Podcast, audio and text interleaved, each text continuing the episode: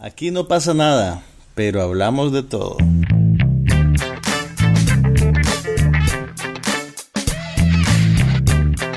Un podcast sobre cine, TV, tecnología y todo lo demás.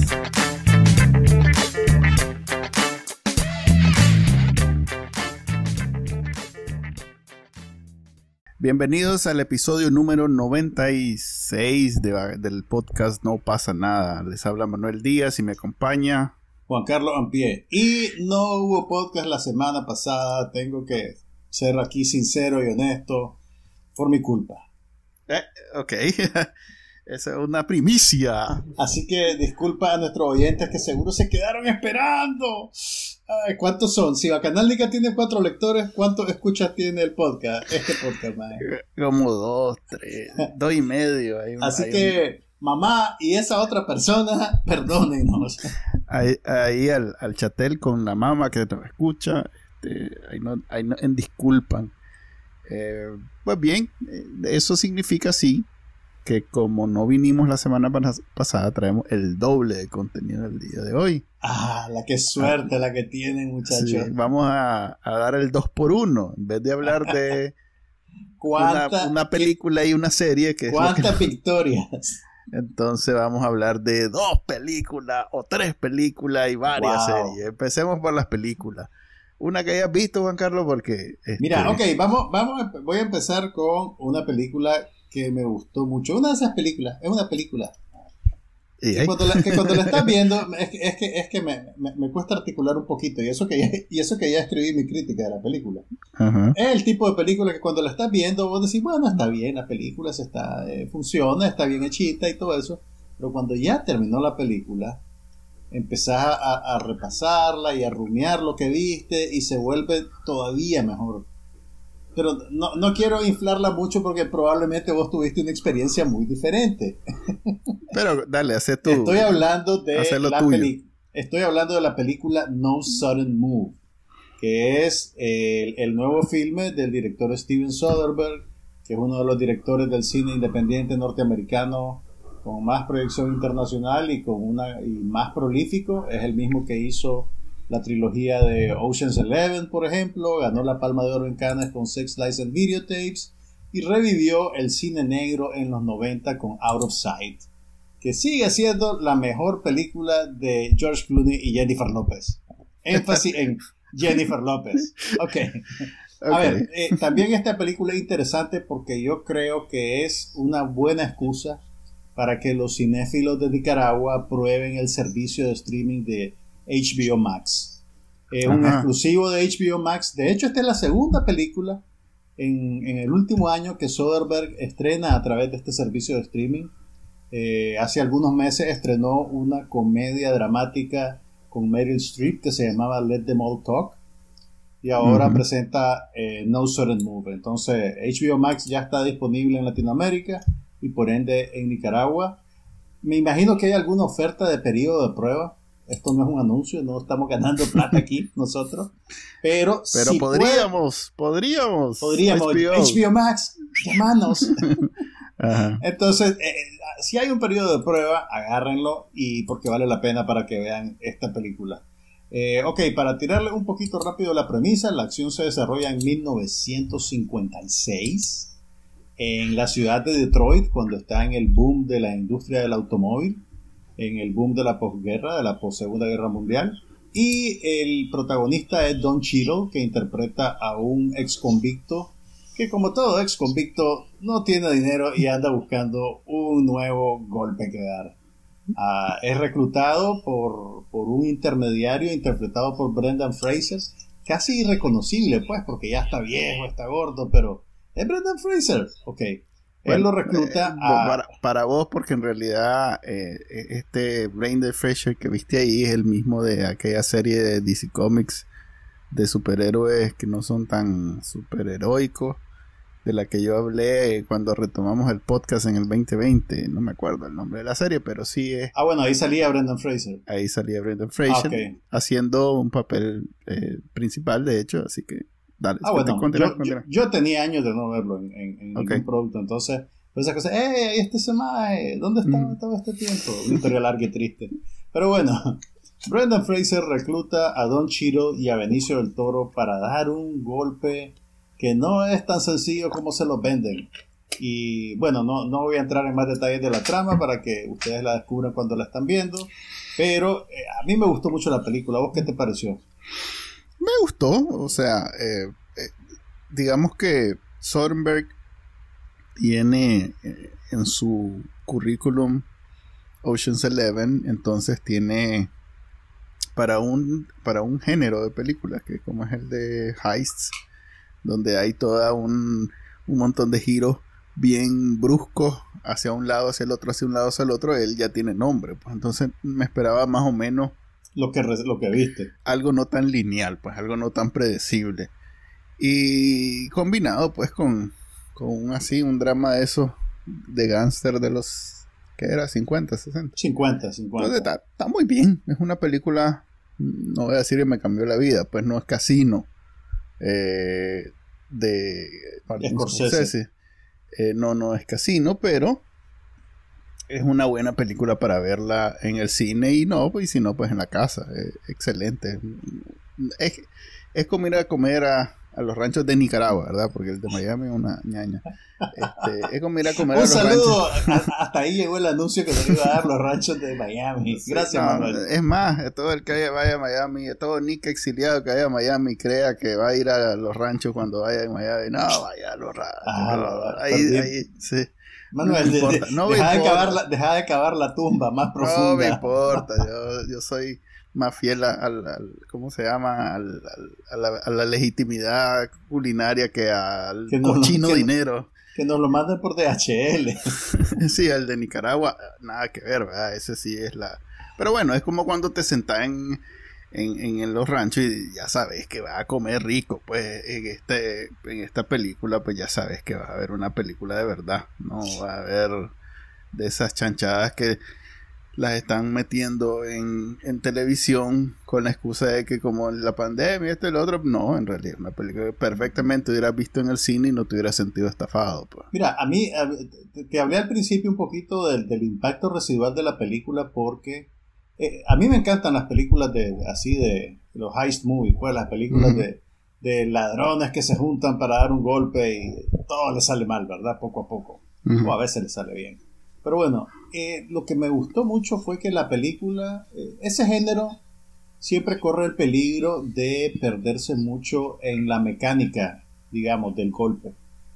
En, qué es lo que van a hacer, cómo lo van a hacer, los obstáculos que tienen y, ya, pues, ¿me entendés? Entonces, eh, sin embargo, esta no solo te, delinea, digamos, la evolución del golpe y lo que pasa y lo que no pasa, sino que también eh, tiene mucha textura que tiene que ver un poquito con la manera en que tratan el, set, el, quiero decir, el, ambiente y la, y la circunstancia particular de, la, de Detroit en esa época y también la calidad de los personajes, pues por lo menos apartando que el casting de la película es brutal pues, y que todos los actores son actores sustanciales, todos tienen algo que hacer, aunque tengan poca participación, aunque sus escenas sean breves. Vos podrías imaginarte que cada uno de ellos podría estar viviendo su propia película, centrada en su predicamento particular y en su personalidad. Y te pongo un ejemplo, pues, que tal vez va a ser spoiler, pero en realidad en el gran esquema de la película es algo muy chiquito. Eh, acordate del, personaje de la, esposa del ejecutivo de la, empresa de carro, que es interpretada por la actriz Amy Simmons, que, ok, el, lo que, el golpe consiste en esto. Tres mafiosos se meten en la casa de un ejecutivo de, de una empresa automovilística, eh, toman rehenes a la familia, esposa y dos hijos, mientras el hombre tiene que ir a su oficina a sacar un papel de la caja fuerte de su jefe. Nunca te dicen exactamente qué es lo que es el papel, ¿verdad? Qué es lo que contiene hasta mucho más adelante. Pero eso es solo, digamos, la excusa, pues es lo que lo que Alfred Hitchcock llamó un MacGuffin, algo que no tiene importancia en el gran esquema de las cosas. La esposa y, la misma casa del hombre es como el ideal de la familia nuclear norteamericana, ¿verdad? El hombre, el ejecutivo, que va todos los días al trabajo, la esposa, que es la ama de casa, que cuida a los niños, y los niños son el, muchachito perfecto y la muchachita linda de trencita, ¿verdad? Eh, y además tienen una casa bonita en los suburbios que podría estar en un catálogo de, de, una revista de la década de los 50. Eh, pero debajo de esa fachada de, perfección americana, vos podés sentir la tensión que hay entre ellos realmente. Y el, apartando pues el hecho de que el hombre resulta que está teniendo un affair y eso lo hace vulnerable, digamos, a las maquinaciones de la trama, ella también tiene una aparente relación o una amistad muy intensa con una vecina. Ahí todavía le faltó un poquito de, no sé, que supongo que cortaron alguna escena porque... Pero es que ese, ese es mi punto, o sea, lo poco que... Lo, hay una breve interacción entre las dos mujeres. Eh, donde vos sentís como que hay algo Donde vos sentís que, que, hay algo ahí, o sea, nunca dicen las palabras, eh, no se besan, no se dicen te amo, no se dice... No es nada muy obvio, pero intercambian un par de líneas que te dicen absolutamente todo lo que tenés que saber sobre la relación que hay entre ellas y que le da, digamos, al, conflicto matrimonial y a la tensión de la película y a lo que tiene que ver con ella, le da, digamos, otra capa de significado, le da más complejidad. Y, yo creo que casi que cada personaje de la película tiene momentos como ese. Eh, incluso, por ejemplo, los que están pintados muy como, como clásicos antagonistas. Por ejemplo, Ray Liotta. Eh, que además te, da una carga de, adrenalina ver a Ray Liotta después de que estuvo en Goodfellas y todo ese bagaje que él tiene. Creo que también estuvo en Los Sopranos, ¿verdad? No recuerdo. Creo que tuvo un, papel en Los Sopranos en las temporadas tardías. Pero, o sea, ver a Ray Liotta de vuelta en este ambiente es, digamos que te, da un, un, choquecito eléctrico. Pero bueno, incluso su personaje antagonista tiene un montón de aristas y tiene un montón de niveles. Y fíjate, no le voy a decir pues lo que pasa, pero cómo se, cómo se resuelve su relación eh, con su esposa y cómo termina eh, su hilo de la trama, eh, es, interesantísimo. Y entonces ese, es, el, tipo de cosas que para mí hacen que la película funcione más allá de su metraje, ¿me entendés? Porque el, escapismo está bien, magnífico, te divertito ahora y ya está, pues pasar a la siguiente cosa. Pero esta película es tan rica en detalles y en significado y cosas que te quedas dando vueltas en la cabeza y, casi que me da ganas de verla de vuelta, te digo honestamente, porque eh, es una película realmente muy rica. Ok, sí, no, no, no siento que haya desperdicio en ninguna escena. No hay ninguna escena que simplemente es para rellenar. Como en todas hay un, una especie de... Mm, algo brilla, pues. Entonces, lo cual me dice que debe ser una película mucho más larga y se dio gusto en, la edición dejando solo lo mejorcito, pues que uno piensa que es un, puente entre una escena importante y otra, pero no, en realidad que todas las escenas tienen... Sí, todas... no, hay, no, hay, sobras aquí, eh, no hay sobras. No hay, relleno. Pues. No hay relleno del todo. Y sabes que me gustó mucho también. Eh, vos ubicás a Julia Fox, ¿verdad? Eh, no. Ok, eh, Julia Fox, que es la actriz que hace el papel de la amante de Benicio del Toro. Ajá, que es la esposa, ok. Exactamente. Su única película anterior es Uncle James. ¿Te acuerdas de ah, Uncle James? Sí, que es la, que es la querida de... Que es la, querida del personaje de Adam Sandler en Uncle James. Y ese fue un... esa actuación de Samá en esa película es el tipo de revelación que ya no existe, ¿me entendés? Eh, que, que, aparece un actor o una actriz de la nada y que vos lo ves en la película y vos decís quién es esta persona y por qué no ha estado en mi vida hasta ahora. Entonces, en, Reddit no, voy a decir que, que son grandes no apreciadores de... No, no, sí, como no, pero no es por sus características no es por sus habilidades. Sus capacidades como actriz. No, no es por eso. Me imagino, me imagino. Si ven Uncut, James, eh, hay en su escena donde aparece, está la explicación de por qué en Reddit es una de las más. Son, son, unos, son unos caballeros, tus amigos. Ah, sí, sí, son, son príncipes de Disney. Lo que te quiero decir es que es súper los príncipes de Disney. Lo que te quiero decir es que es, es muy gratificante ver que Uncle James no fue una anomalía, ¿me entendés? Que no fue simplemente un caso de la persona correcta en el lugar correcto con el papel correcto. Esta mujer es una buena actriz. Y lo que hace con este personaje es muy, o sea, aunque tal vez puedas decir que se parece un poco al anterior, realmente es un personaje completamente distinto, en un contexto diferente, y que además hace cosas bien interesantes con ese arquetipo de la femme fatal. Pues la mujer así provocadora y linda, que engatusa al protagonista y que el protagonista está perdido, digamos. Que es más inteligente de lo que aparenta. Y que es más inteligente de lo que aparenta. Entonces, ver que esta magia realmente, eh, que, Uncle James no fue un accidente, eh, es también otro de los extras pues, de esta película. Ok, ¿te gustó pues? Me gustó mucho, me gustó mucho y algún día la veré de vuelta. Que te digo, un gran piropo considerando la cantidad de cosas que hay para ver pues. Sí, sí. Fíjate que aprovecho que en esta película sale David Harbour. Eh, bueno, eh, es el, actor famoso por Stranger Things. Es el papa de. No es el papa, es el, el, policía de El protector de Eleven. Ajá, el protector de Eleven en Stranger Things. En esta película de. ¿Cómo se llama? La que estábamos. No Sad Moves. Eh, no Sad Move, perdón. Sí, es una sola movida la que no puede hacer Chelo. Es correcto. Es una el maje es un actor hasta, hasta cierto punto secundario, pero en la otra película que vi y que vos no viste porque sos más irresponsable. Porque soy un adulto. Este, él es uno de los principales, se llama Black Widow.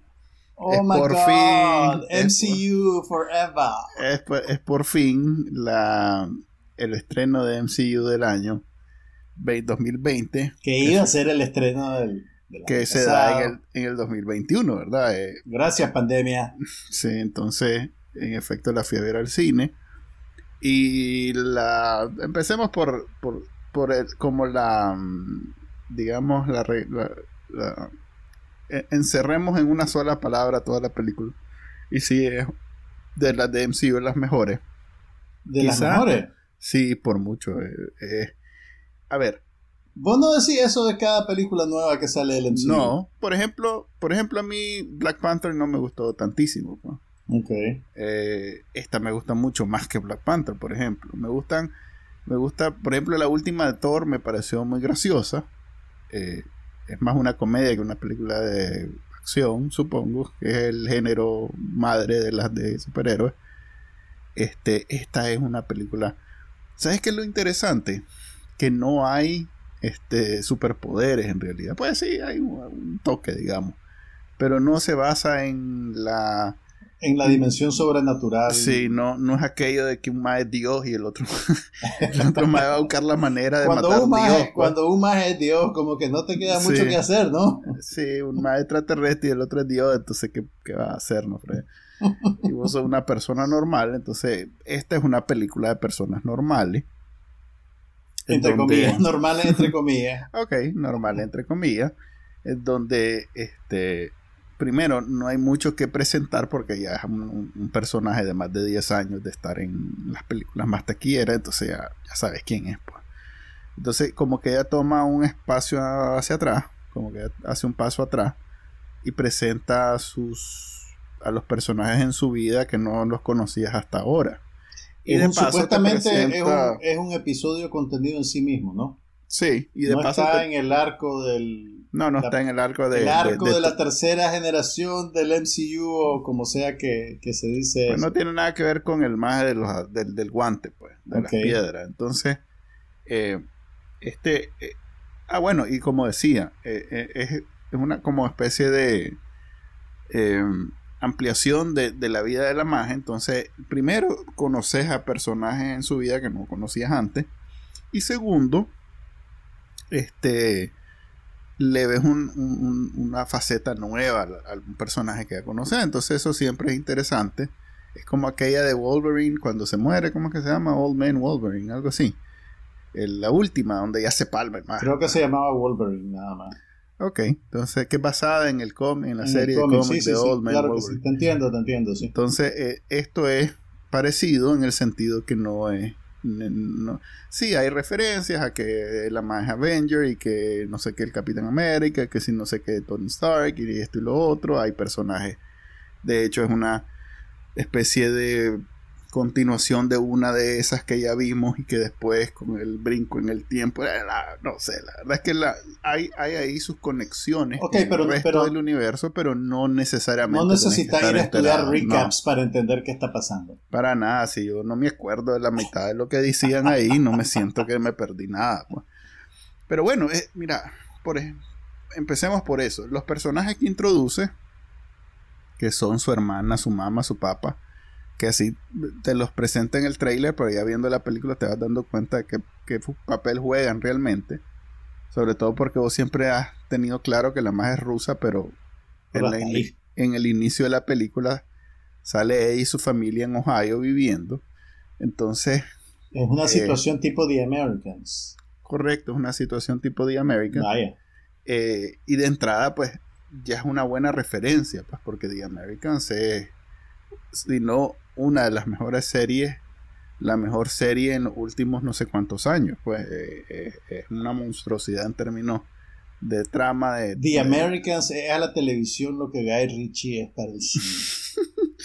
A ver, no. Esto, es poético. no, no, no, no, no. pero sí, The Americans es una serie muy buena. Es una serie muy buena, no la no, no, no es mi opinión Solo te hago bullying por la hipérbole, pues nada más. Es que sí, está.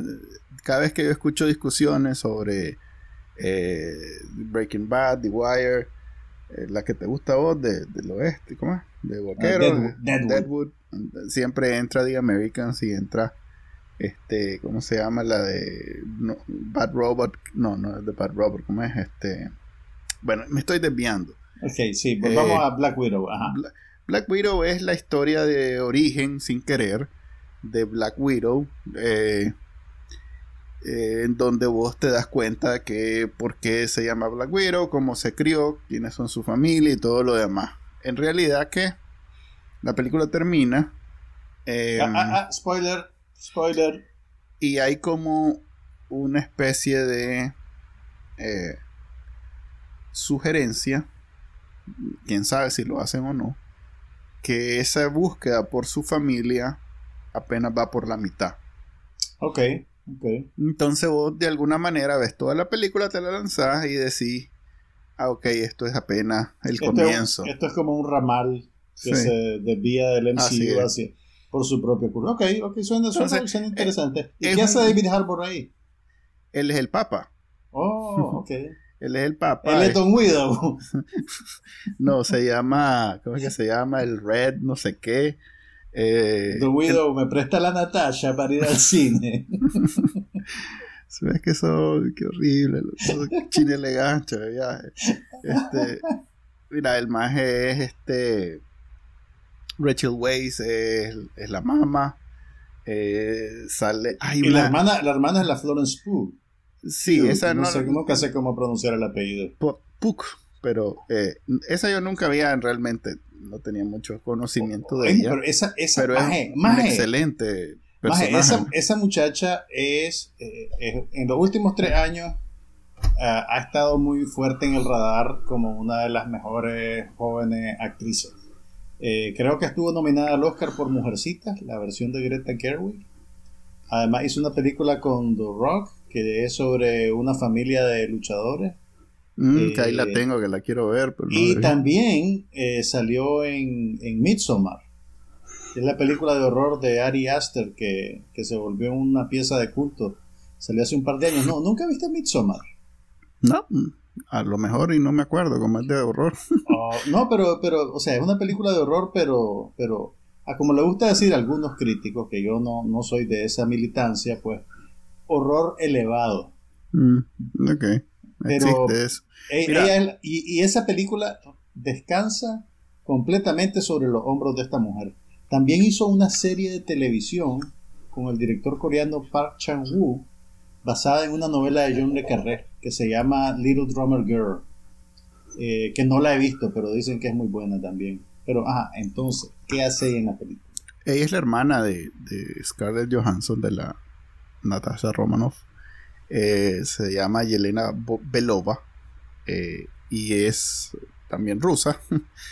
Eh, pero no es rusa en realidad, o sea que ahí van a ver en la película. La verdad es que una película este, em, con, mucho, mucho más contenido del que yo esperaba, debo decirlo. ¿Ah, esperaba algo bien lineal, bien sencillo. Y por contenido querés decir trama. Complicaciones. Más, más trama e, es más, voy a decir algo que tal vez mi, suegra no me deshereda. Este, eh, viendo la película, me, puse a pensar que hoy en día que no hay muchos filósofos dándole vuelta a la razón de ser del ser humano sobre el universo. Esto es más del MCU, también por Loki, que acaba de terminar. Quiero decir que tal vez pueda hacer algún comentario más adelante. Estos más que les, dicen, créate un mundo y, y, crearle reglas y hablar sobre el bien, el mal y todo lo demás y cómo representarlos y cómo crear ambigüedades, en fin, crear un universo de alguna manera te obliga a hacer el papel de los filósofos y, y, como crear reglas y, y darle vueltas y resolver problemas que, que en la vida real no hemos resuelto, que se resuelven ahí, pero que en la vida real no, hemos resuelto. Mae, ¿cuánto te paga Marvel? no, es cierto, loco. Fíjate que estaba viendo esta película que es una especie de James Bond. De hecho, este hay una, hay una escena en donde la está viendo James Bond. Sí, porque, a ver, eso es lo que iba a decir. Esta es una película que te calma, te calma la ganas, el antojo. ¿Cómo es que le dicen las panzonas? Eh, sí, el antojo cuando querés y que no podés y que eso, pues, ese antojo de ver James Bond que yo no tengo dos años ya de estarlo esperando. Tenés que ser fuerte, Manuel, ya casi, ya este una buena, este una buena es un eh, buen tentempié. Es un buen tentempié. Okay. Es un buen Fíjate que no son la única persona que ha hecho esa comparación. Leí un, leí un comentario de un crítico, no sé si en Twitter o en dónde, que decía algo parecido. Claro, tenés que de algo, tenés que eh, separar el, resto del MCU, que es algo que es difícil si, le, si has visto todas las películas. Eh, yo creo que lo hubiera disfrutado más sin haber pensado tanto en, cómo conectaba con todo lo demás. Sí, uh, lo hubiera, porque en sí misma es una serie, una película bien rica, bien para película de, de, de, ¿cómo se llama? De gente secretos y de espías y de esas cosas, está muy bien. Sobre todo porque es bastante este hay bastante comedia bien hecha, bien bien este bien actuada, no sé cómo decir delivery en, español. Este, interpretada. Bien interpretada por actores que yo no eh, conozco como comediantes. Pues David Harbour no es un comediante. Y es excelente en esta película. O sea, me recordó a, a, Bruce Willis en sus mejores tiempos y todavía superando. Pues es un, es un excelente papel.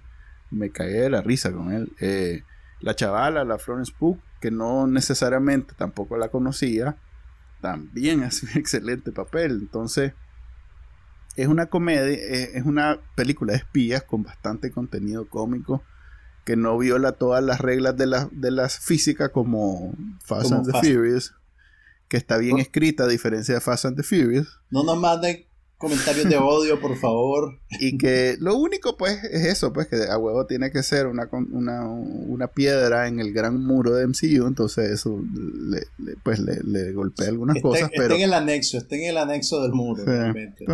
Pero está muy bien, está muy bien. Dale, pues, la voy a ir a ver. Me a verla ahí en, Ah, bueno, no, vos no puedes. ¿Cómo no? Está en Disney Plus. Está en Disney sí, pero no voy a pagar. Bueno, no tengo, no tengo suscripción de Disney Plus. porque soy un adulto y tampoco voy a pagar 30 dólares más. ¿Sabes quién es el Q de, de, de la maje? Ajá. Es O.T. Fagbelle, el maje de. De, de Handmaid's Tale. De Handmaid's Tale, sí, el, el esposo. El esposo. Sí. Ah, pero Q no debería ser más nerdito. No, pues el que consigue todo lo que nada más necesita, el más consigue. Y es, un fixer. Es un fixer, así. El, el enemigo, el, el, villano es muy bueno. Es ¿Quién es el actor? Es Ray Winston. Eh, oh, ok, ok, sí, él es un buen actor. Sí, eh, y no es para niños, o sea, es una serie. Eh, a ver, es una película que que si tenés hijos, no lleves a tus hijas. ¿Cuándo ha detenido a Única eso? Fíjate que hoy me estaba acordando. Vi un tweet de alguien que decía, hoy es el 22 aniversario de Ice White Shot. Entonces me acordé de cuando estrenaron Ice White Shot en Nicaragua, que por algún extraño motivo no la dieron en los cinemas, solo la dieron en el Cinemark. Y yo fui a la primera noche. El cine estaba repleto. De niños. Y la, no, de gente. Y la mitad de la película pasó llorando un bebé. en Ice White Shot, la última película de Stanley Kubrick, estrenada un mes después de que Kubrick se hubiera muerto. Y alguien dijo, Es una, imagínate, una película erótica sobre obsesión sexual entre Tom Cruise y Nicole Kidman. Y alguien dijo, ¡Ey! Llevemos al bebé a esta película. ya, Pues bien. es, ya es tiempo que vaya conociendo que, de qué está hecho el mundo. Ese bebé hoy día tiene 22 años y probablemente puede llevar a sus propios bebés al cine. Un saludo al maestro. Un saludo a ese maje que me arruinó Ice White Shot hace 22 años. Todavía Te me recordaré siempre. Aquel pianito. Bam, bam, bam. ¿Te acordás del soundtrack? Sí, claro que sí. Tum, tum. Creo que era una composición de Ligeti. Ok. eh, también sale Olga Kurilenko en, en- entre los personajes. Esa era la novia de James Bond. Por eso digo, es la- en la segunda película de Daniel Craig. En Solar, no sé qué. Sí, esa. Y no fue la novia en, en ningún momento. Ah, tiene- era, no. era la chica Bond de esa película. Sí, pero no, no en ningún momento hay alguna algún tocamiento ni. Porque. James Bond es un hombre libre. Él no. No. tiene novias. está charruleando algo que Algo sagrado. algo sagrado. De las cosas, de las únicas cosas sagradas que hay en el cine es James Bond. James Bond, ok. ¿Cuál, cuál de todos, Manuel? Todos. Eh, la franquicia. No, yo, a mí me gustan las de Daniel Craig, pero. En fin, es eso. Este, Te voy a vale hablar entonces, ahora es mi turno. Te voy a hablar de una película con la que tengo una relación complicada, incluso, pero es una película demasiado ligera como para decir, para invertir emocionalmente una relación, ¿me entendés? Pero igual, pues la vi, fue interesante y considerando que es un estreno de Netflix, probablemente los algoritmos se lo están recetando a, diestra y siniestra a todo el mundo. Y es, eh, realmente el, creo que el concepto es más interesante que la ejecución, pero eh, vamos a entrar en detalles. Pues. Netflix produjo una trilogía de películas que se llama Fear Street, la calle del miedo, creo que le pusieron en español o algo así, que están basadas en libros de R.L. Stein. Él es mejor conocido como el autor de una serie de libros para preadolescentes con temas de misterio y horror sobre- sobrenatural que se llamaban Goosebumps. Eh. Escalofríos, creo que lo pusieron en español. Y Sí. hubo- en, en los 90 hubo una serie de televisión muy exitosa. Yo no la vi porque ya en los 90 era un adulto. Pero sí vi un par de películas que se hicieron hace unos cuantos años. Y sí, pues están, digamos que estaban, estaban pichadas para preadolescentes. El tipo de película que un chavalito de 11 años ve y dice, hey, estoy viendo una película de adultos. No realmente, hijo. Pero bueno. Eh, Fear Street está basado en unos libros de este señor y pretende ser, digamos, un poquito más adulta. Eh, si aquella era para preadolescentes, esta es, es para adolescentes. Am, y la, o sea la que idea- eso fue lo que viste ahorita, algo para adolescentes. Sí, fíjate que sí. Vi una pel- pero pero ahora déjame déjame ir al la vi porque Eh, ¿Era así- guapo el muchacho o no era guapo? el No, hombre, déjame. Lo vi, la vi, o sea, he descubierto que me gustan las películas de horror y tuve curiosidad por verla, había bastante conversación alrededor de ella en las redes. Ujú. Creo que tengo que empezar a seguir a gente más mayor, pues, en las redes, la verdad. Pero bueno, la película, eh, lo interesante es lo siguiente. Vos sabes cómo ahora todo tiene que ser una saga, todo tiene que ser una franquicia, eh, todo tiene que ser un universo, ¿verdad? Que te lo van construyendo a pellizco. Eh, en una decisión eminentemente de negocios, no es una cosa creativa, la gente de Netflix aparentemente decidió producir las tres películas de un solo y lanzarlas con una semana de separación cada una. Entonces tenemos la primera película que se desarrolla en 1998, la segunda que se desarrolla en 1978 y la tercera que te lanza a 1666. El gran arco narrativo de todas estas películas tiene que ver con una maldición en un pueblito pequeño de Estados Unidos, donde en 1666 ejecutaron a una mujer como bruja. Entonces, el espíritu vengativo de la bruja, digamos que cada cierto tiempo se manifiesta de alguna manera. Pero cada película emula eh, algún subgénero de horror particular. Entonces, esta de 1994 eh, tiene el tono de eh, Scream, que, Ujú. que- que fue aquella franquicia de horror que, que- que estuvo muy de moda en esa década. La de 1978 aparentemente tiene el tono o el ambiente de las películas de Viernes 13 y la de 1666, obviamente no había películas en esa época, pero está emulando aparentemente el tono o, el estilo de The Witch. ¿Te acordás de The Witch? Aquella película de horror que salió hace como 5 años, que fue el debut de Anna Taylor Joy. No lo. Ok, era una película de horror que, se desarrollaba en, en, los Estados Unidos de la época de las colonias. Ah, y que tenía que ver con cómo el diablo estaba asediando a una familia de, de cuaqueros, pues una gente eminentemente rural y muy religiosa y, la muchachita está básicamente eh, poco a poco termina siendo seducida por el mal y se convierte en una bruja. Entonces me pareció interesante eh, que trataran, digamos, de conectar con estas tendencias narrativas y, tenía curiosidad por ver cómo, cómo lo hacían. Pues eh, realmente, eh, y, aquí voy, voy a lo que te iba a decir, al principio no sabía para quién estaba hecha esta película, porque al, al escenificarla en 1994, obviamente están, de alguna manera está apelando a la gente que era joven en esa época. Y, y, por lo menos en los primeros 20 minutos de la película te tiran la roconola en la cabeza, más. O sea, no hay un término en español para needle drop, pero sabes que es un needle drop, ¿verdad? Cuando dejas caer el. Una canción. exactamente, pero cuando te lo aplican en cine o en televisión, un needle drop es cuando vos rematás una escena con una canción reconocible, ¿verdad? Eh, eh, entonces, en, esta, en, en, los primeros 15 minutos de esta película, casi que te ponen una canción tras otra hasta, el extremo que es ridículo. ¿Me entendés? Entonces entra, digamos, la, la, muchacha, una muchacha que es rebelde y contestataria y te ponen I'm only happy when it rains the garbage. Pero oís la canción 10 segundos y después te ponen a la muchacha nerdita y te ponen Creep de Radiohead. Pero es tan, es tan seguido todo que vos decís, estos más están, están jodiéndome. estos más me están, o sea, están haciendo esto por molestar. Mm. Y, la edición de la película al principio es bien frenética hasta el extremo que vos decís, ala, ahí se les olvidó algo. pero, pero, y, eso me llevó a pensar también en qué pensará la gente joven cuando ve estas cosas, porque básicamente están oyendo un montón de canciones que escuchan sus papás. Entonces realmente la película creo que está hecha para sus papás. Pero bueno, eh, todo eso pensaba yo mientras veía. Mientras...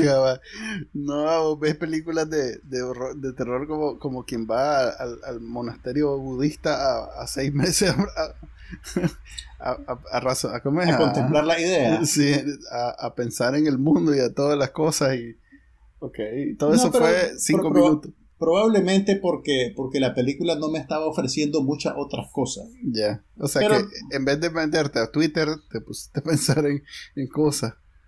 Pues sí, que, lo siento, no puedo apagar el cerebro más, aunque la película trate de hacerlo. ok.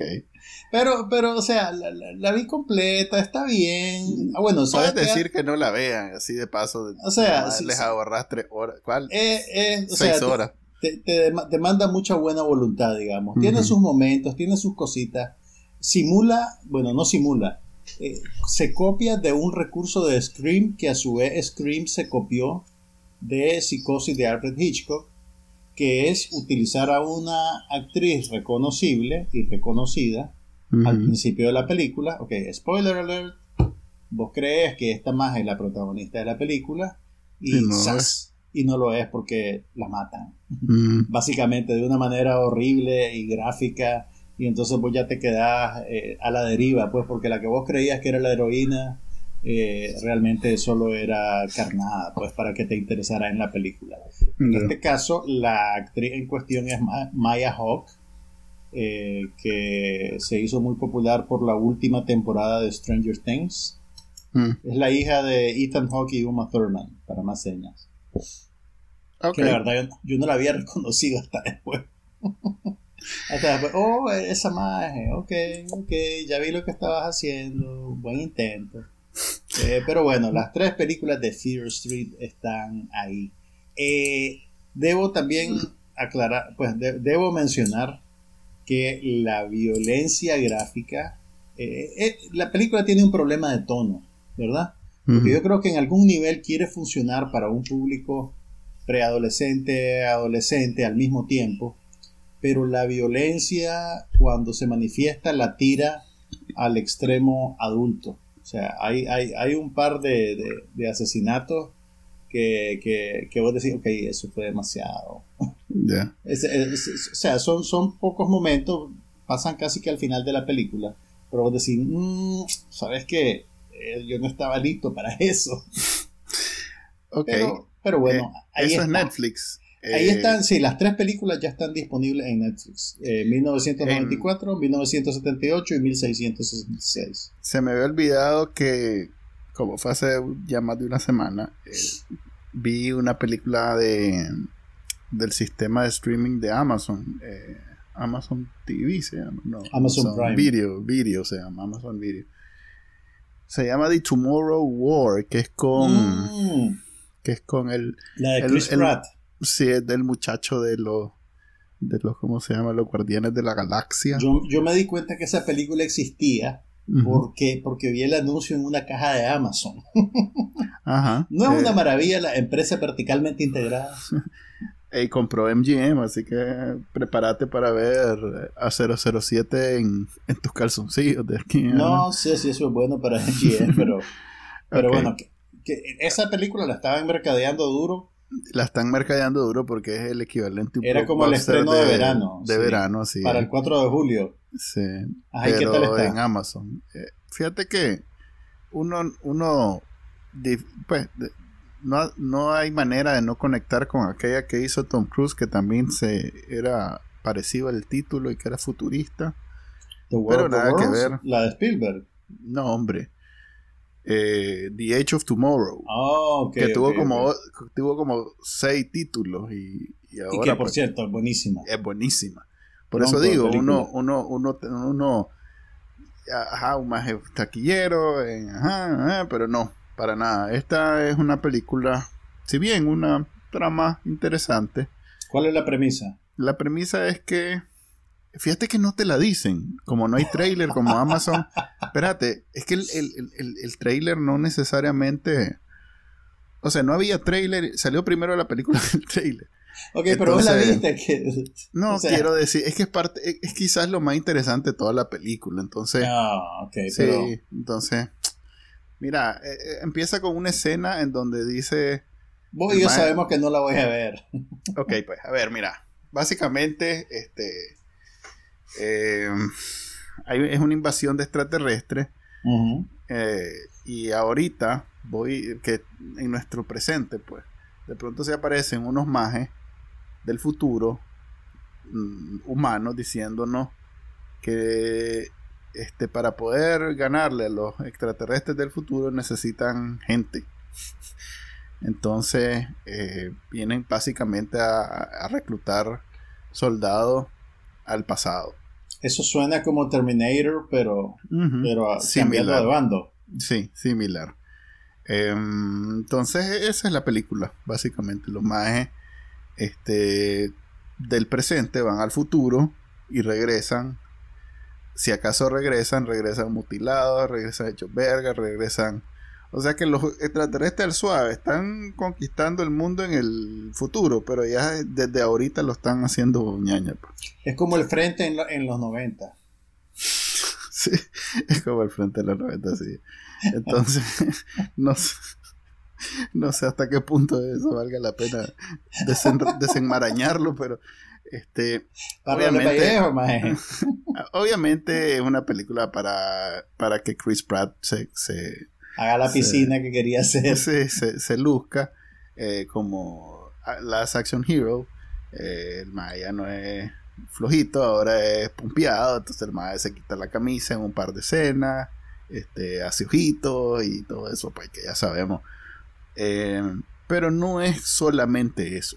Entonces... Es un drama sobre la condición humana. De hecho, J.K. Simmons, que es el papa de, Chris Pratt, está en mucho mejor forma física que, que él, en condición física. Mae, estaba dicho. dándoles calificaciones a los maes cuando se quitaban la No, camisa. pero, pero es que J.K. Simmons parece de, de mentira, pues. El maje yo no sé qué le pasa. Yo recuerdo que para Además un que es papel un, señor, dijo- es un señor mayor. Sí, es un señor como de 80 años y el maje sale como que, pues, no jodas como Bruce Lee, pues. Entonces, es llamativo. Ok. No es Te- como normal te, que te salga hizo doña... ina- te hizo sentirte inadecuado. No, pues me hizo sentir como más bien boludo, pues. Este, es, como, es como que ves a Meryl Streep de pronto que, que sale como la, la de la que acabamos de hablar, la que ha pedido Fox. de la, de la, la Black Widow. De la...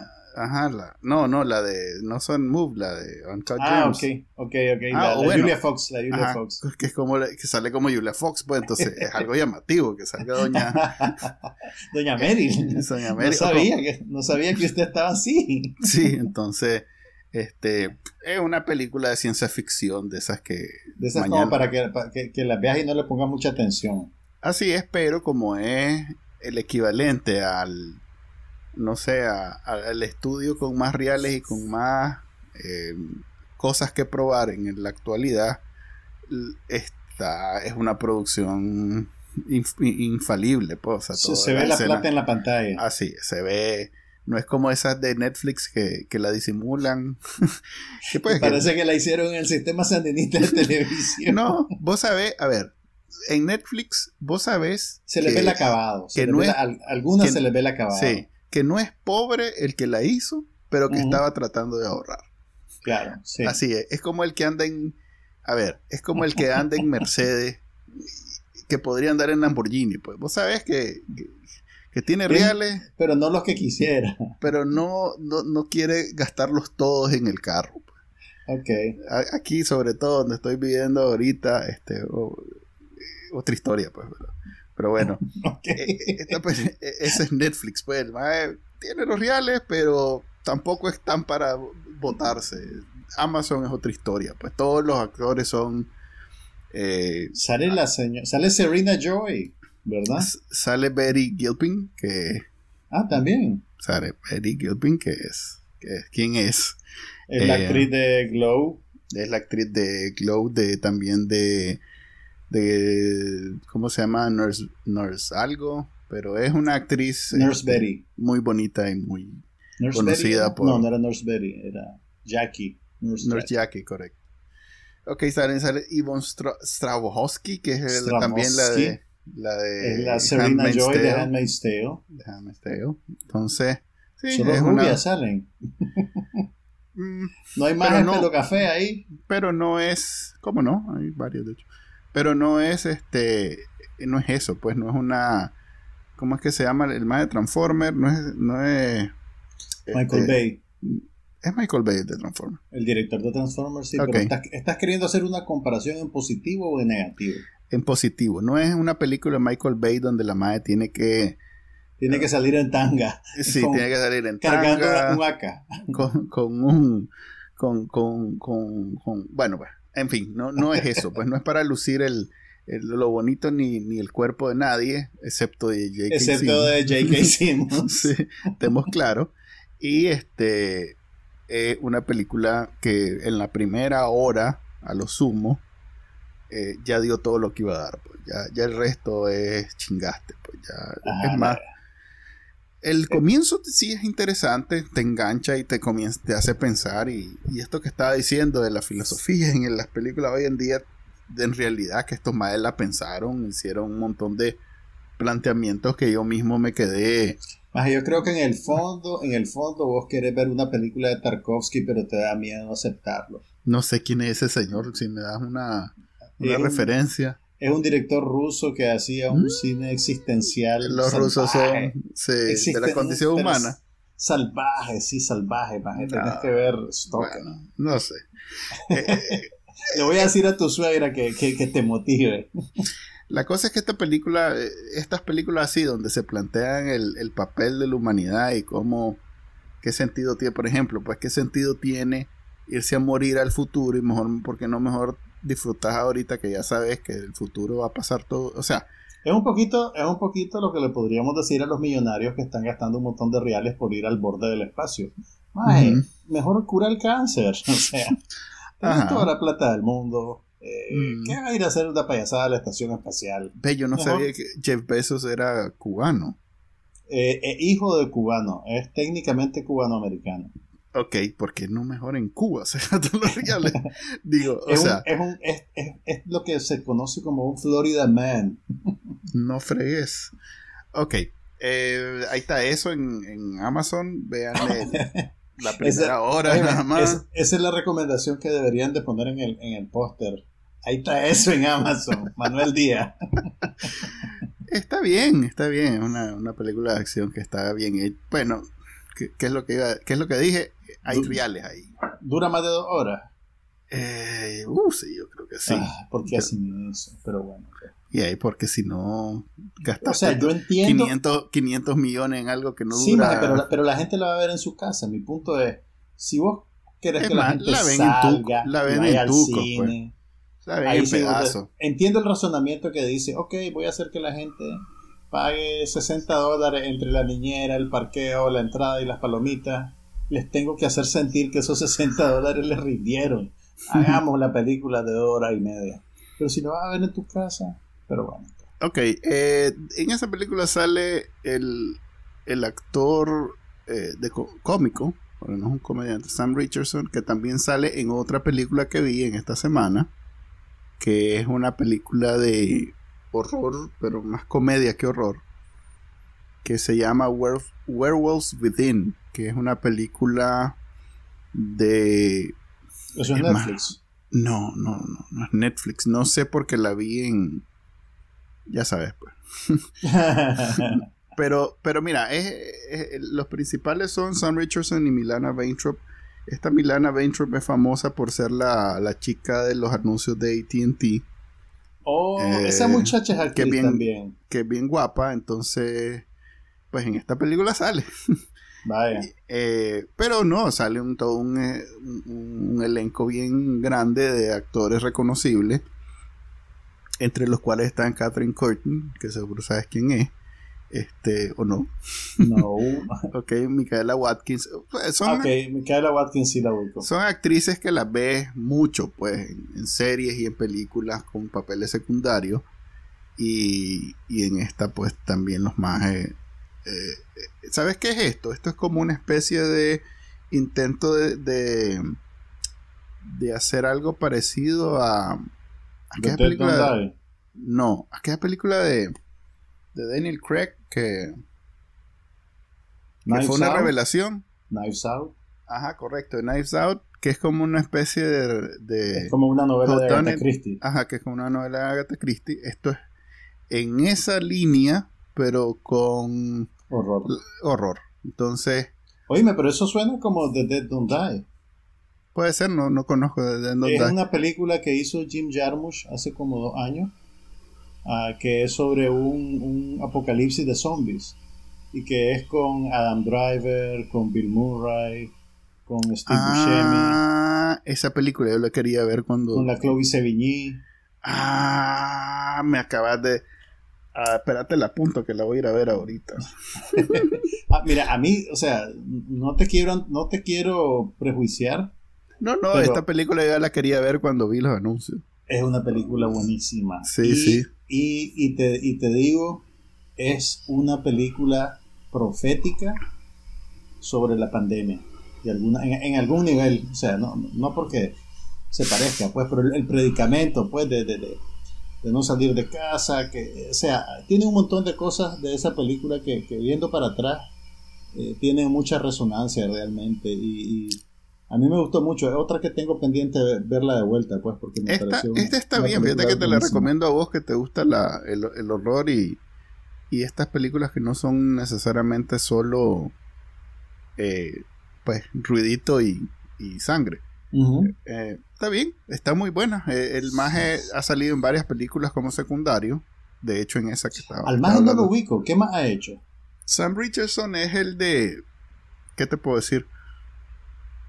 Eh, creo que en VIP era donde. Sí, en- ¿te acuerdas en VIP un maje que le asignaron al, al, al idiota como, como chief, of, chief, of, chief of staff? Un, ne- Ajá. un negro Ujú. Que, que era muy, muy decente y muy correcto.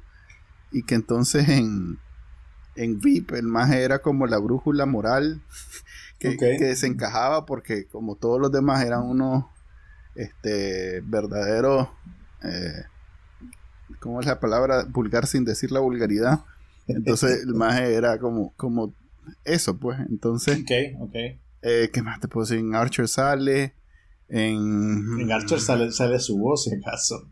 sí sí sale Ok, su voz. No, ya, ya- ya me diste curiosidad, la voy a buscar. Werewolves Within, sí Ok, ok. Em, y sale en esa que acabo de decir ahorita, en, en- en no sé qué, Tomorrow. Hablemos, tirémosle un huesito a los amigos de Marvel. ¿Qué pasó con Loki? Ah, Eh, mira, Loki es una película que dura seis horas, básicamente. Y la Eh, machetearon en capítulo de uno. Así es, es una película con todo, este, para, sin, y sin las eh, restricciones o, o, la- o los, o los, los requerimientos que tiene una película de MCU, que ya sabes, pues, que vas a, ir- vas a encargar a Indonesia o una, una escena de cinco minutos de Y cada 20 efectos minutos tiene que especiales. haber una de esas. Ajá, correcto. Entonces, que, que la hacen con, con mil computadoras conectadas una con otra. Entonces, sin esa necesidad, Loki es este eso, pues una película de MCU. Esta sí es MCU, MCU, pues, o sea, toda la mitología del- de Thor y todo eso sale aquí. Y es más un- un- un- una serie de este a ver, primero un montón de ridiculeces que dan risa. Este, pero es Que más. no, una- es, que no es malo. Que no lo que no, decimos, no es malo, para nada. no lo decimos en, en sentido negativo. Sí, no es como que vas a perder el tiempo. Está bien. Pero además un montón de planteamientos y. y ah, la puchica, ¿cómo decir? Eh, No me digas que son existenciales porque ahí sí que ya te hago una intervención, man. No. Mira, primero, este, como se trata sobre el tiempo, es toda una especie de monografía Es una sobre. meditación sobre la mortalidad. No, no. Mira. eh, de hecho, el último capítulo este, necesita eh, una plática posterior de varias horas para entender realmente lo que viste. ¿Y con quién la tuviste? No, pues no, por eso No no, la has te tenido, puedo- no sabes la he tenido, viste. no te podría decir. Pues, Por ¿con favor, la voy a Manuel ahí, manden un mensaje directo. con la, con la pared. Haga-. Hagan un zoom. No, normalmente lo que hago es que me meto a Reddit y veo cómo va la discusión. Porque Mae, tiene que haber otra fuente. es que vos no ves eso, entonces este, Ok. no a Sí, en la televisión. Es culpa mía, mae, perdonadme, pues. y ahí. Es que mira, a ver, el tiempo como lo conocemos, es más, la, la premisa misma eh, cuesta un poco eh, entenderla y, y- y asimilarla y, y tenerla presente, porque todo el- toda la serie se basa en eso, pues entonces Suena, suena como que está en el vecindario de WandaVision, que también tiene un personaje que trasciende el tiempo, entonces juegan con esa idea. ¿Es sí, pero eso? este es el tema, este es el fondo de toda la... O sea, en, en eso es un elemento. En Ok. esta es el, el tema de la serie. El, el- el tiempo, cómo lo entendemos, es todo el, el, el- el sentido de ser, es la razón de ser de esta serie.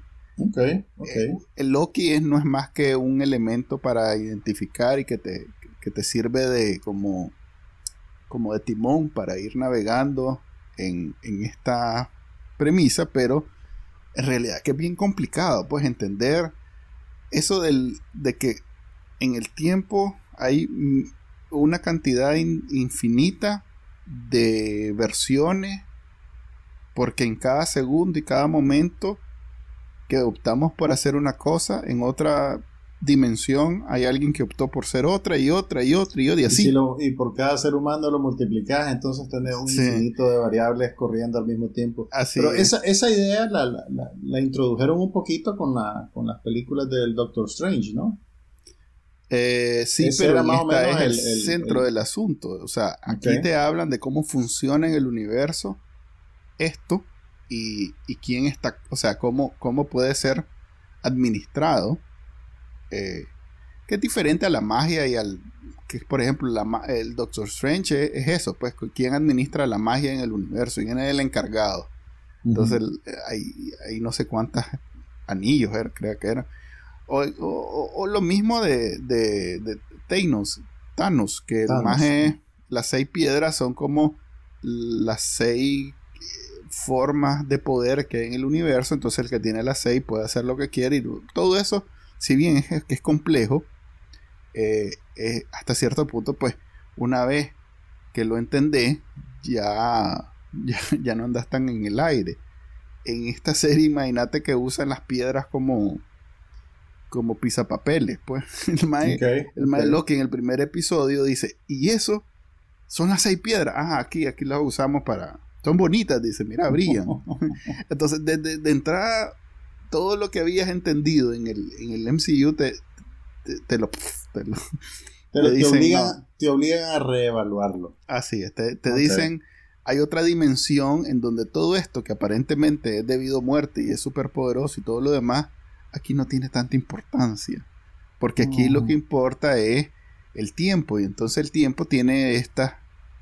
Este, como variaciones y como, este, no sé, circunstancias y características que hacen que penses en otro, desde otro punto de vista. Entonces el maje, Loki que sale ahí es un Loki como de un millón de Loki, incluso salen ahí varios Loki.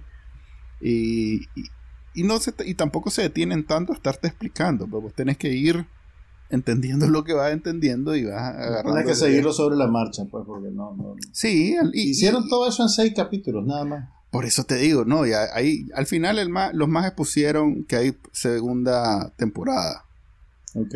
Creo que en algún momento dijeron, tenemos algo aquí que todavía no hemos terminado de explicar y de explotar y que valdría la pena darle vuelta. Ok. No es no es como la otra, no es como WandaVision o como la de Capitán América. A ver, sí, Capitán América y, y, el, Winter, Soldier. Winter Soldier, que son más, pues, más del estilo de MCU. Esta es otra onda, totalmente bien. ¿Y, cuál es la próxima serie que tienen en, la línea? Creo que es la de Hawkeye, que va a salir la magia de de la hermana de de la Black Widow que acabamos de hablar. Entiendo que sale ella y vi por ahí que, que, la, que cuando está alguien diciendo que le hizo huevo en la película, dijeron ah, ojalá que en, Hawkeye sea igual de buena. ¿Mantuvieron a Jeremy Renner como Hawkeye? ¿O no? Mm, seguro sí, seguro sí. Porque tuvo ahí unos problemillas de esos que tienen los actores de vez en cuando. Que le seguro sí, las porque... públicas. No, no, no, seguro sí. Es más, ya no volvió el maje de, de Guardians of the Galaxy también. O sea que superado eso, chaval. Ok, ok, perdón. Te pregunté con genuina curiosidad, quiero que sepas. Sí, no es con Jeremy Renner. Ah, ok, mira, bueno, yo vi también, bueno, vi una serie nueva, es la, la nueva comedia insignia de HBO que se llama The White Lotus es una creación de este actor y escritor y director que se llama Mike White. Eh, si lo querés ubicar, este maje hace muchos años produjo una comedia que se terminó convirtiendo en una comedia de culto para HBO, que creo que solo tuvo dos temporadas, que se llama Enlightenment, con, con ay, ay, ay, ay, esta actriz que me, con Laura Dern, una actriz que me gusta mucho a mí. Eh, no, no, he visto esa serie, pero, pero tiene, digamos, un culto muy entusiasta de seguidores, pues, que, andan ahí predicando el evangelio de Enlightenment. okay. Y eh, eh, vi el primer capítulo y está, está interesante. tendría curiosidad de que vos la vieras, porque es el tipo de cosas que vos me dirías, es una, una comedia porque no hay chistes. Pues sí hay chistes y, y hay preocupación mm. con la con la condición humana también. Ah, ya, me diste. No, no, no, pero mira. Eh, eh, no, no, está bien. Disfrutarla. No, no hombre, pero vela, vela porque te puede gustar. te voy a decir por qué. Bueno, primero se ve que es una producción cara.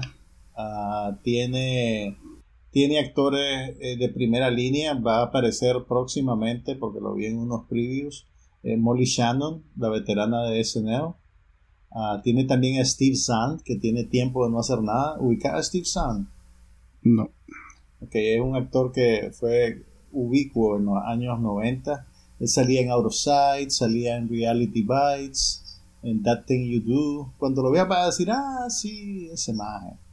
Ah, también sale uno que, uno, un veterano, bueno, no veterano, pero hizo esta, The Looking, otra serie de HBO, y una actriz que tiene un papel secundario en Insecure, que aquí tiene un papel un poquito más importante. Y sale también Jennifer Coolidge, que, a vos te, te, debe caer bien la Jennifer Coolidge. Es la, la actriz del, del, grupo este que hacían las películas que parecían como... Sí, la, la, mamá...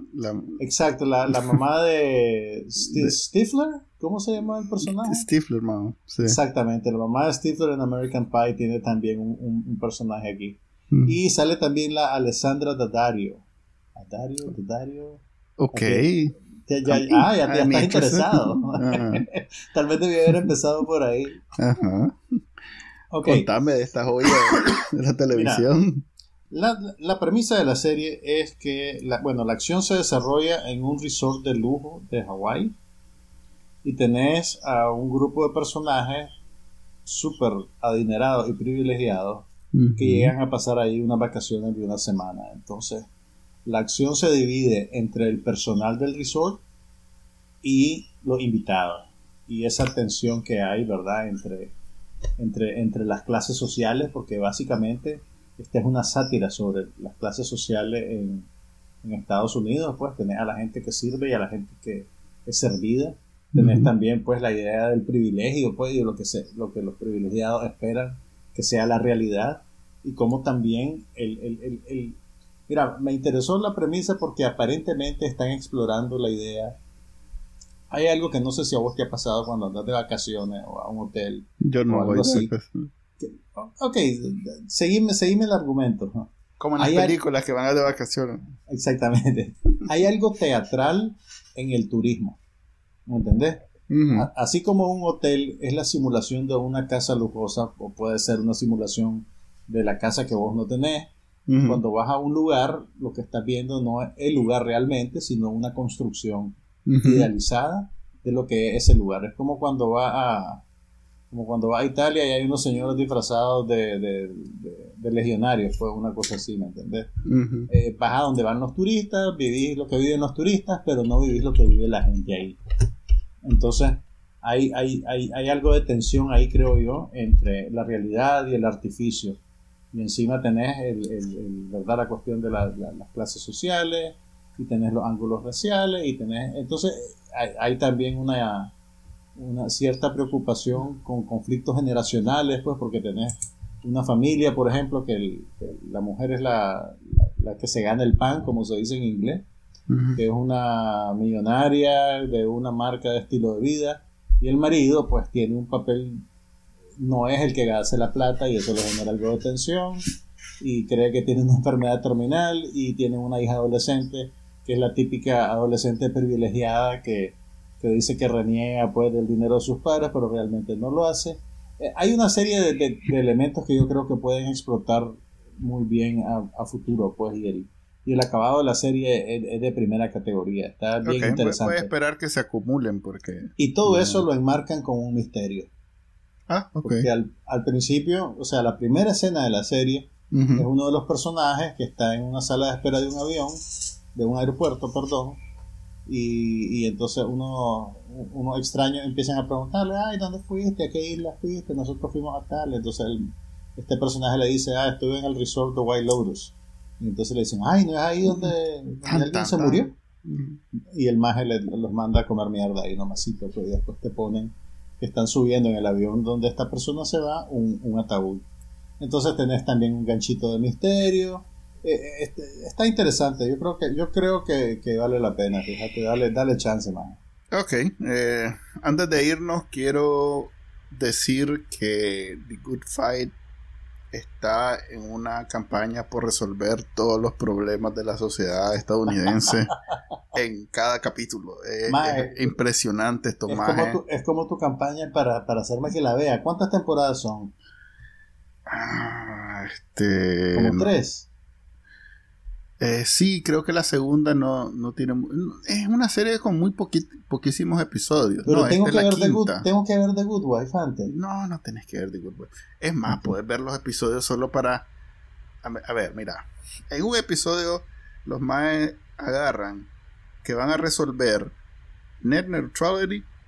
Este. Imagínate. El, el problema con Facebook y los medios de comunicación. este. El, el, el, el, el ataque al, al Capitolio del 6 de enero. Este. Y el racismo. O Suena, sea, como, suena como algo factible que lo puedan resolver en una Sí, hora. es, co- es como lo- los- los trabajos que ponía a hacer Trump al, al, al- al nuero. que, que- que lo ponía Andá, a resolver el Medio Oriente. la paz entre Palestina y, Sí. e Israel. Andá, y, y después venir y resolver la economía. Y entonces el más era supuestamente el encargado de todos los problemas importantes de la humanidad. Eso Esta no serie- pasó. Eso no, pasó. No, no pasó. Este, Garrett, creo que se llama. ¿Cómo era que se llama? El, el, el, el Ivanko. No, ajá, ok. Maldito. Ok, eh, esta serie, eh, como que los más de pronto dicen, eh, eh, en el último, por ejemplo, en el último episodio, además de Puchica, eh, lo del Capitolio, se metieron a resolver el, lo de la cancel culture en, en las redes sociales. Este, ala, y, y sin asco, pues, o sea, es una hora Viste bien la luz. pensada. vi- Viste la bien luz. pensada, bien pensada. O sea, no, no es aquello que, que por, por salir del, del clavo hacen un, un, ¿cómo se llama? Un episodio sobre este so- sobre los personajes en donde uno se enamora del otro y no sé qué, nada, aquí los más a ver cuáles son los problemas que más aquejan a la sociedad y que van a decidir el, el futuro de todo nuestro país, eso, de esos quiero hablar y quiero resolverlo en el episodio. Eso es. The Good Fight, es, es realmente una monumental. Estos más de viaje se ve que no tienen nada que perder, tienen todo el todo el dinero y- del mundo, Y tienen, tienen licencia para matar, pues. y no tienen licencia y hacer lo que quieran y, y- y los más le dedican tiempo. Dale, pues, la voy a ver. No, no hay falla. Es una, es una serie muy política. Eso debo decir. Es una serie Esas muy cosas te política. gustan, ¿no? y a mí me gustan porque me hacen pensar este y, y no le tiene miedo a, a los problemas de hoy en día eh, que Y en algo que- Nicaragua la transmite el Canal 8. no seas payaso eso no se pasa en Nicaragua esa es una serie exclusivamente de- de- para Estados Unidos eso eso no creo que salga ni si es más vos, le- vos te vas ahorita no la la- entienden. Vos te vas ahorita, no, sí, la entiendo yo, que yo no soy gringo, pero vos te vas ahorita a la calle y le preguntas a un mae qué va pasando y no sabe ni de su existencia. Porque no es una serie, pues, para, Es un para producto consumo. de nicho, pues. Sí. Ahora vivimos en un mundo de, de- de nichos. Así, entonces The Good Fight este, está en CBS. Ah, eso me, me dijeron también, que nunca decimos dónde verlo. El problema de dónde vemos es que Es que cada quien lo ve. Juan Carlos paga Netflix, paga HBO, paga Disney, paga todo. No, entonces, no, no, yo- no, un momento, un momento, un momento. No pago Disney, no tengo Disney. Pero sí, las cosas que veo las veo por métodos legales. Eh, Manuel utiliza, utiliza las bondades del internet. ¿Cómo es aquello que ves Netflix de Nicaragua, Prix? ¿Cómo era que- Un momento, un momento. A ver, pues entonces yo, yo, el yo veo, es- yo no lo veo en el, en el canal original donde se transmiten. Ese es el final, al final de cuentas lo importante. Entonces, como yo no lo veo donde se transmite, no, les puedo decir exactamente dónde lo, dónde lo pueden ver si no tienen esos recursos. eh, Y también pasa algo. Nosotros, por aquello del exilio, estamos físicamente en los Estados Unidos. Ajá, Entonces, y eso dificulta, pues hay, hay, cosas hay algunas que... cosas que no están disponibles en Nicaragua, que no las transmite un medio de Nicaragua. Entonces tendrías que tener un VPN activado en tu computadora para encontrar la manera de llegar a ese contenido. Pero Sí. ese es el mundo en el que vivimos, lo siento. Pero entonces la dinámica es más o menos que si ves algo, oís algo aquí que te llama la atención, donde sea que vos veas tu contenido, porque en Nicaragua uno se busca la manera, pues ya sea por DVDs, por, por lo que sea, por internet o lo que sea. ahí donde vos buscas, ves si está disponible esto de lo que hablamos. Y si está disponible, pues ya sabes que lo que dijimos está relacionado un poco, ligeramente, lejanamente a ese tema. creo que esa es la mejor manera de verlo. Y hasta aquí llegamos porque no es de dos horas, no es que vamos a reponer la hora de la semana pasada. en ese lindo sentimiento. Sí, nos vemos este, hasta el otro viernes. Eh, saludos. de ustedes Juan Carlos Ampie y Manuel Díaz. Bye. Aquí no pasa nada, pero hablamos de todo.